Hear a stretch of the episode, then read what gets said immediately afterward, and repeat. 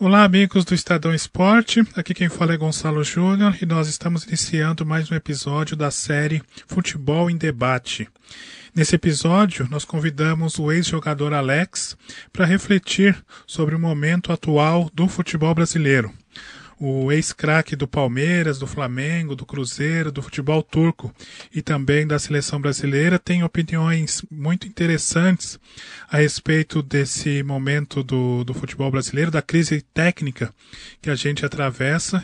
E uma das ideias, uma das, das sugestões que o Alex faz para recuperar, por exemplo, o drible, algo que, na opinião dele, está em falta no futebol brasileiro, é uma, uma parceria, uma aproximação maior entre os clubes de futebol e os clubes de futsal. Segundo o Alex, o futsal pode resgatar a técnica, a inventividade, a criatividade do jogador brasileiro. Ele acha que é, é, é ruim, é até um pecado que hoje os clubes de futebol estejam distantes dos clubes de futsal. Vamos acompanhar aí a entrevista do Alex. Eu queria saber como é que você avalia o futebol brasileiro hoje, falando principalmente dentro de campo, uh, o nível técnico dos jogos, os jogos te deixam satisfeitos? Você está feliz com o que você vê durante as partidas do Campeonato Brasileiro, por exemplo? Depende do jogo, né? Eu, tá. acho que, eu acho que generalizar é algo que, que não serve muito. Uhum. Por exemplo, traçando um paralelo com, com o futebol europeu, a gente vê os elogios ao futebol europeu, mas a gente está falando de Champions League. A gente está falando, por exemplo, quando a gente vai falar de um, de um campeonato alemão, por exemplo, a gente está falando de um Bayern e Borussia. A gente, levando para a Espanha, está falando de um jogo de Barcelona do Real Madrid. A gente normalmente aqui no Brasil nós não vemos um jogo. É, deixa eu imaginar um jogo na Europa, por exemplo, ontem jogou Parma e Fiorentina. A gente não vê Parma e Fiorentina. Sim. Entendeu? Então quando a gente vai ver um jogo da, da Liga Italiana, a gente vê Juventus e Napoli, por exemplo. Que são times que estão jogando no, no seu melhor nível é, da Europa.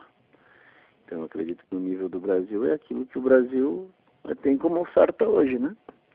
Os principais jogadores, os principais nomes, o que seriam referências a nível nacional, estão é, jogando no futebol europeu, estão jogando na China, estão né, jogando alguns até no mercado árabe. Então é, isso também diminui um pouco a questão da qualidade técnica do jogo.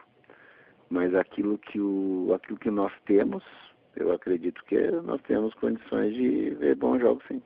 Uhum. É, você acha que a gente vive uma crise hoje no futebol brasileiro? Crise em que sentido? Técnica? Técnica, principalmente. Não, eu não, não acredito nisso. Sinceramente, uhum. eu não acredito.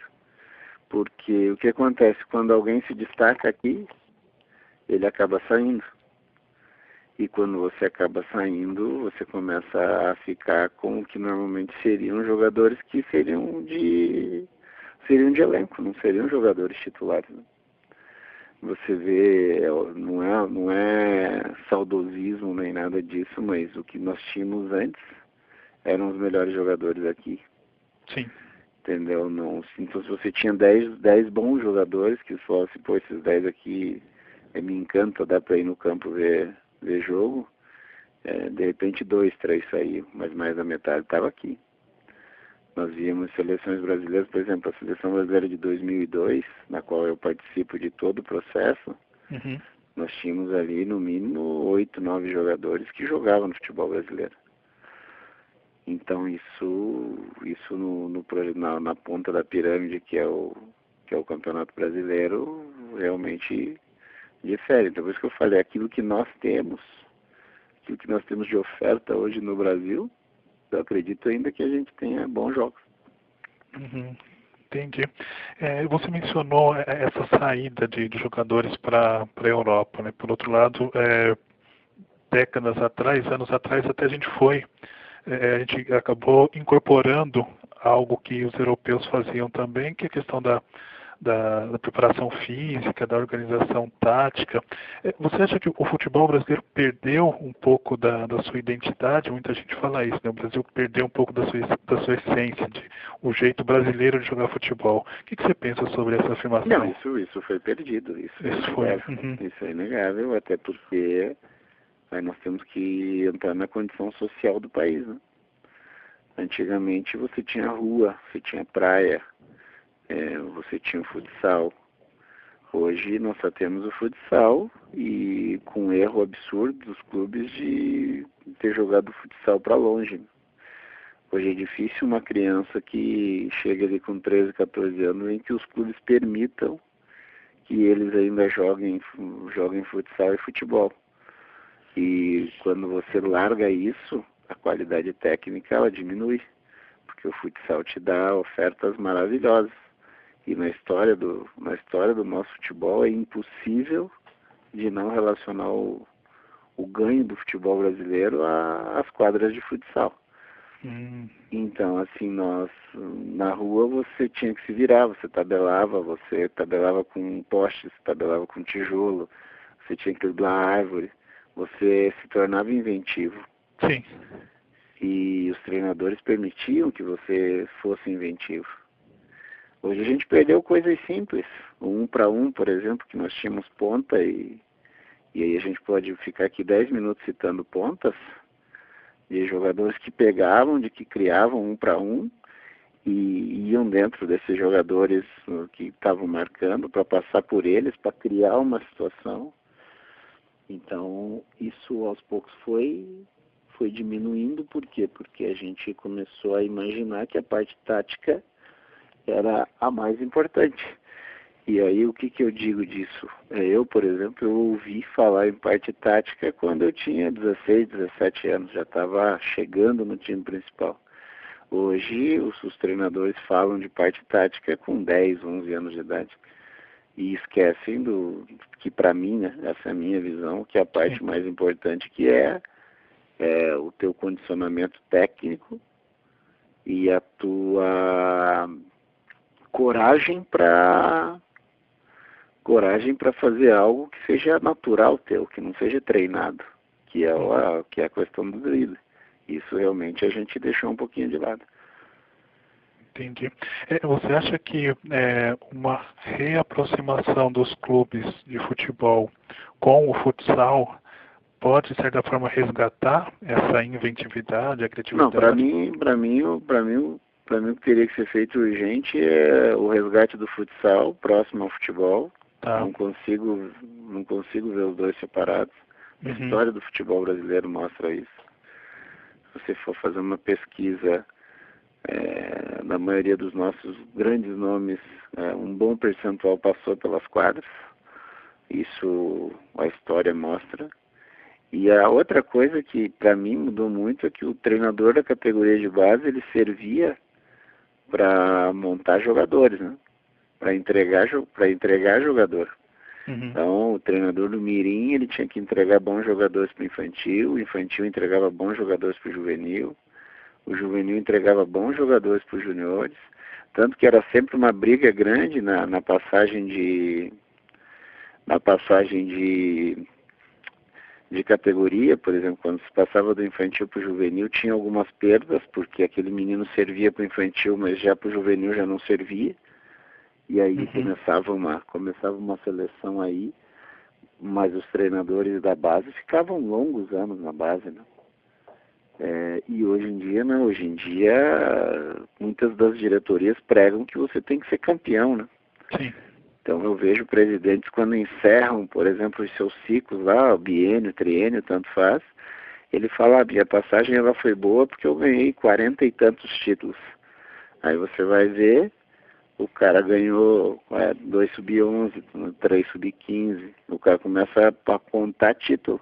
Uhum. E quando na verdade, para mim, o importante é que um menino de 11, quando chegue no 13, ele chegue melhor do que chegou no 11. Então, uma coisa que eu, por exemplo, eu é, vários pais me procuram para encaixar em alguns clubes, né? Ah. Alguns meninos. Sim. E eu sempre converso com alguns clubes, ó, tem um menino assim, assim, assim, dá uma avaliada nele. E uma coisa que me assustou muito é que a, a, as avaliações são feitas e aí no final a, a dispensa é feita da seguinte forma, olha, eu tenho o teu menino que veio aqui realmente é bom jogador, mas ele é igual ao meu. E, e o meu já está no clube faz tempo Então eu não posso ficar com ele.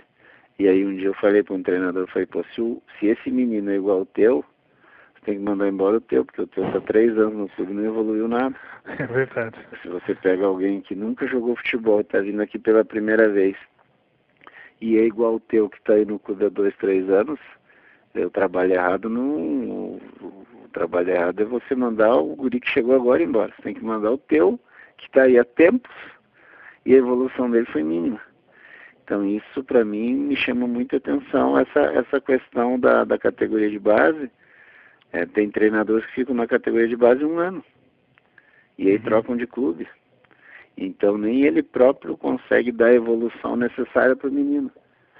Então é um, é um, profissionalismo, que é a palavra do momento, é o uhum. profissionalismo onde a condução para mim é errada. Eu não quero ser campeão de 11 anos. Entendeu? Eu, por exemplo, eu tenho três filhos atletas dentro de casa. Um joga tênis, um joga vôlei, e o, uma joga tênis, a do meio joga vôlei e o menino joga futsal. Uhum. E sempre quando vem com derrota ou perda de campeonato, a minha conversa coisa muito simples, meu, é evolutivo. Ano passado você foi oitavas de final, esse ano você foi final. É, o, ano, o ano passado você não conseguiu usar o teu pé contrário, hoje você já usa um pouquinho o teu pé contrário e assim por diante. Você não pode imaginar que um treinador que perdeu uma disputa de uma categoria de 11, uma categoria de 13, é que não seja bom.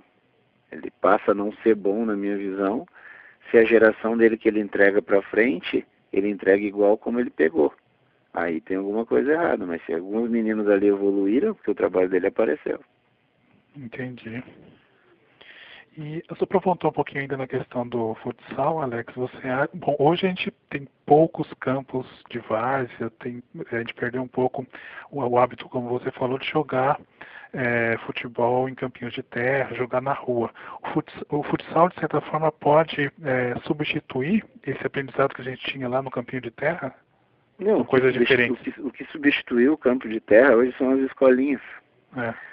Tá cheio de escolinha por aí, mas aí nós temos que analisar de uma outra forma. Tem escolinha boa e uhum. tem escolinha que o cara faz para ganhar dinheiro. Uhum. Porque uma coisa que os pais têm que separar quando, quando vão levar os filhos é o seguinte, o meu filho gosta muito de jogar futebol e lá na escolinha vão ver se realmente ele tem aptidão ou não. Uhum.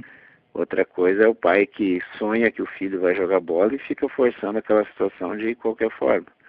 A gente não pode confundir esporte competitivo em qualquer modalidade é, com esporte como uma atividade física, só para o seu filho poder, poder se mexer.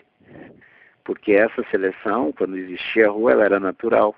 Você jogava na rua, então tinha o gordinho, tinha o magro alto, é, tinha um menino que se destacava, tinha um que jogava só para para completar ali, mas ele sabia que ele não sabia jogar futebol. E aí a seleção era feita natural. Então, quando você vai para uma escolinha, a escolinha vai fazer essa seleção, ó, vai virar para o pai da criança e falar, cara, teu filho tem uma aptidão boa, já não serve mais para mim. Ele tem que ir para uma equipe de competição porque ele mostra aptidão e qualidade para isso. E ele tem que ter a mesma coragem de dizer para o pai, cara, não dá para teu filho jogar futebol. No nível que ele joga, ele não vai conseguir competir. Então é bom que ele vá para um lugar onde ele faça essa atividade física sabendo que ele não vai sonhar em ser jogador de futebol. E isso, isso o futsal te dá, porque o futsal vai te dar dois caminhos, ou você vai ser um salonista, ou, uhum. vai ser, ou você vai ser um futebolista. Mas o futebol, o futebol de salão vai te dar as coisas que você usa no futebol.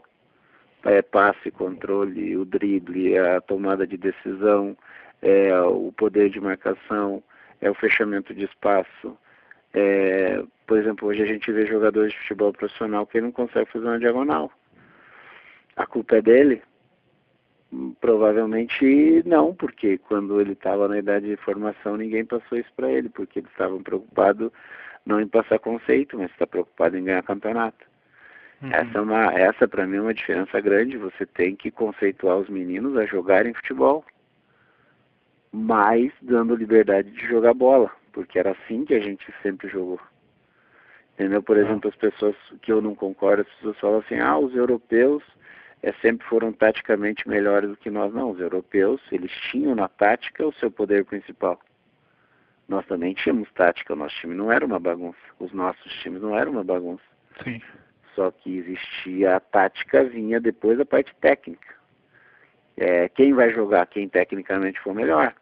Uhum.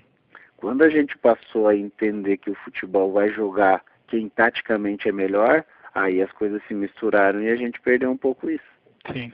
Entendeu? Eu, por exemplo, com as minhas características hoje, é, algum treinador usaria as minhas características ou tentaria me adaptar ao que ele imagina da parte tática? Essa é uma, essa é uma pergunta interessante, porque eu era jogador de bola inserido num contexto de futebol. Sim. Então essa essa situação eu acredito que a gente tenha tem ao longo dos anos feito uma troca.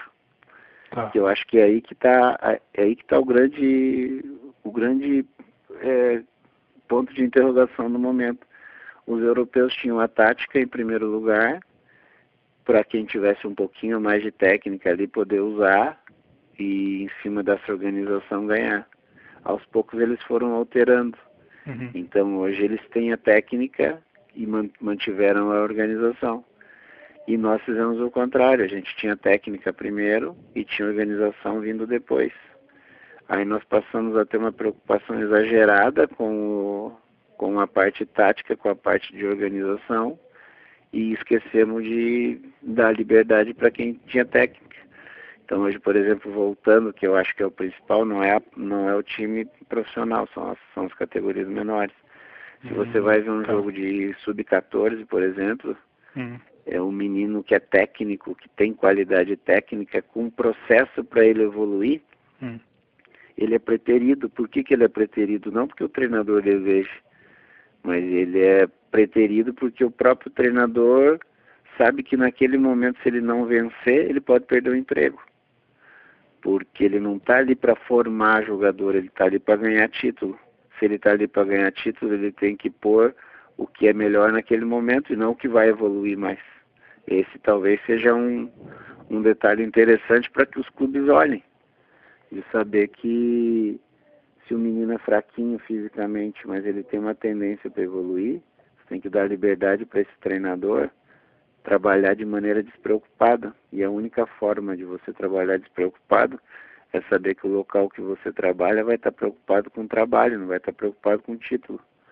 E hoje em dia, infelizmente, tem muita gente preocupada em ganhar o campeonato do que de repente entregar para a categoria seguinte um jogador melhor daquele que ele pegou. Entendi. Perfeito. É, Alex, falando agora um pouco da, do lado de fora do campo, né, da, da, gestão do futebol brasileiro. É, o que você acha que poderia ser diferente? Que, que aspectos você considera é, prejudiciais para o desenvolvimento do futebol brasileiro? Você acha que as coisas estão de maneira satisfatória hoje, falando de, da gestão do futebol? Não, eu não gosto, né? Eu não gosto. Primeiro, eu acho que tinha que dissociar o futebol brasileiro da CBF, esse era o primeiro ponto. Tá. Eu acho que a CBF faz muito bem o trabalho dela com a, com a seleção brasileira. Uhum. E isso é inegável, a gente vê os ganhos financeiros que tem. Os resultados de campo podem até não ser bons, mas o, o resultado financeiro de organização da CBF ninguém pode falar nada. Uhum. Entendeu? Eu joguei na seleção 10 anos e não faltava nada para mim ali dentro enquanto, enquanto jogador. E a gente pode discutir, por exemplo, se a seleção brasileira ela se distancia ou se ela se aproxima do povo devido a esses jogos fora do Brasil, esse tipo de, de situação, mas que eu acho que isso é uma coisa à parte do futebol brasileiro. Então, o futebol brasileiro, a meu ver, tinha que ser organizado pelos próprios clubes. Pelos clubes. Uhum. Pelos próprios clubes, de imaginar quem vai transmitir, que tipo de contrato vamos fazer com, com televisão, com mídia, com patrocínio é, mas a gente ainda não tem esse pensamento coletivo. Uhum. Então a gente fica naquela ideia de que Palmeiras, é, de que Flamengo e, e Corinthians têm um tem, tem maior número de torcedores, que eles têm então um rendimento muito maior. Mas esquecendo que para ter o Campeonato Brasileiro, de repente eles vão enfrentar a Chapecoense, que tem um número de torcedores bem menor. Sim. De repente eles vão pegar o Atlético Paranaense que está está num crescimento natural aí de clube, mas que em termos de torcedores a gente não sabe quanto mais ele pode crescer.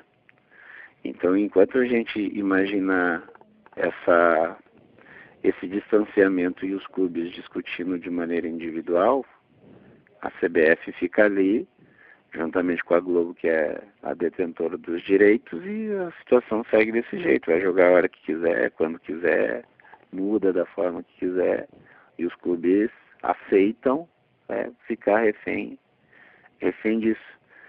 E a questão principal, que é o produto, para mim, né? É, uhum. Eu, enquanto espectador, enquanto ex-jogador, enquanto alguém que milita dentro do futebol de alguma forma, eu acredito que o calendário seja o grande, o grande calo ainda da, do nosso futebol, né?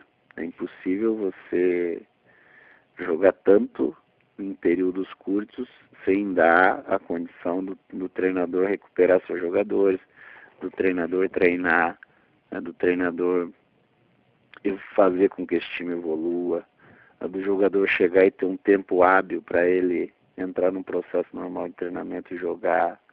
Uhum. E ainda tem, a, ainda tem a questão cultural, no qual entra a imprensa, e hoje e hoje, dia, hoje ainda tem as redes sociais, né? Antigamente era só a imprensa, mas hoje isso tomou uma voz maior, ganhou amplitude, porque as redes sociais todo mundo pode noticiar, todo mundo pode discutir, todo mundo pode é, oferecer opinião. E aí você vê o questionamento em cima de, de trabalhos de time, de treinadores, de jogadores, de, de diretores executivos, hum. feitos em cima de em cima meramente de, de resultado e não de, e não de trabalho. Né? Eu, para mim, o maior mistério do futebol brasileiro chama Roger Machado. Como assim? É impossível de dizer se ele é bom ou ruim, ele nunca terminou um trabalho. Ah, é, e, e, e, ele. E você pega o percentual dele, são todos percentuais que você fala ele é bom treinador. Uhum. O percentual dele no Grêmio, no Atlético Mineiro e no Palmeiras é mais de 60%. Só que não termina o trabalho porque, por alguma razão, quem está acima dele resolve que ele tem que ser mandado embora. E aí na frente vem o Grêmio e ganha o campeonato, aí na frente vem o Palmeiras e ganha o campeonato, e aí parece que o trabalho dele não aconteceu. Não, não tinha nada nada feito ali. Então aí passa que o treinador seguinte realmente é muito melhor do que o Roger, o que para mim não é não é verdadeiro. E quem faz isso é a imprensa. Passa uma ideia pro torcedor, o torcedor na sua maioria compra, e aí e aí fica assim, por exemplo, hoje o Vasco da Gama, por exemplo. Ninguém sabe o que o Vasco deseja enquanto clube. Sim.